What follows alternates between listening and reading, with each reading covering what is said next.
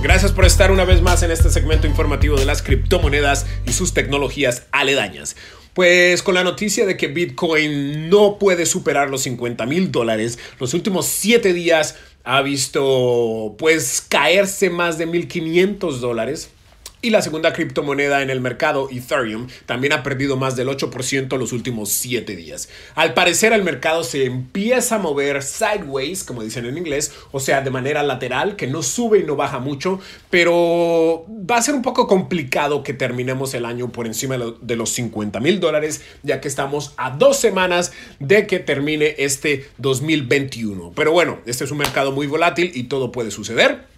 Lo que sí podemos decir es que el 2021 nos trajo eh, las valorizaciones más elevadas de todos los tiempos y también la adopción más elevada y más grande de todos los tiempos. Es, es posible decir que todo el mundo ya sabe lo que es Bitcoin, sabe lo que es ah, una criptomoneda y cada vez más personas están entrando en, ah, en, este mercado para poder invertir y poder sacar un poquito de ganancia, ya que esta tecnología financiera llegó para quedarse. Otro factor importante del futuro de Bitcoin es que ya 90% de las monedas que van a existir, que son 21 millones, ya el 90% de estas están en circulación. Nos quedan 2.1 millón de Bitcoins por minar, o sea, por crear, y van a ser creadas desde aquí hasta el, hasta el 2140.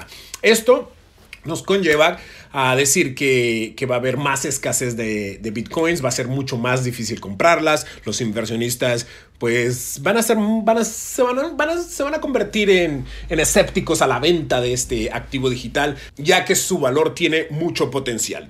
Otro punto importante es la inflación, que el viernes pasado el gobierno de Estados Unidos anunció que ha llegado al 6.8 6.8%, un número que no habíamos visto desde 1982 y obviamente esto pues nos lleva a pensar que el dólar está perdiendo su valor de manera precipitada, todo está más caro, los salarios están prácticamente al mismo nivel, no suben y esto le da paso o mucho más valor a las criptomonedas que siguen subiendo de valor contra el dólar y contra la mayoría de las otras monedas creadas por los gobiernos.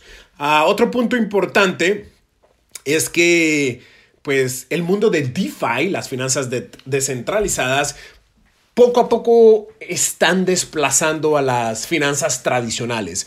Las finanzas descentralizadas permiten a las personas ah, invertir ah, sus criptomonedas y ganar intereses en ellas, eh, pedir préstamos en criptomonedas y pagar intereses módicos. Ah, también pues permiten un número de protocolos muy importantes descentralizados que antes pues no eran posibles para aquellas personas que no tenían acceso a un banco o no sabían mucho de tecnología. Estas criptomonedas y, DeFi, las finanzas descentralizadas, están prácticamente pues rompiendo con los esquemas bancarios tradicionales y es muy importante aprender de esto. Nosotros vamos a tener un taller de DeFi este miércoles 15 de diciembre a las 6 de la tarde. Se pueden eh, inscribir en aprendeconyaro.com, donde vamos a aprender qué es DeFi, qué es Decentralized Finance, Finance, los beneficios, el ecosistema en general, los usos, los riesgos, las carteras que debemos tener para poder participar en, este, en estos protocolos de DeFi, cómo podemos ganar intereses al prestar, al, invertir nuestras criptomonedas, qué son las monedas estables, cómo intercambiar monedas que no, no están accesibles en plataformas como Coinbase y Gemini.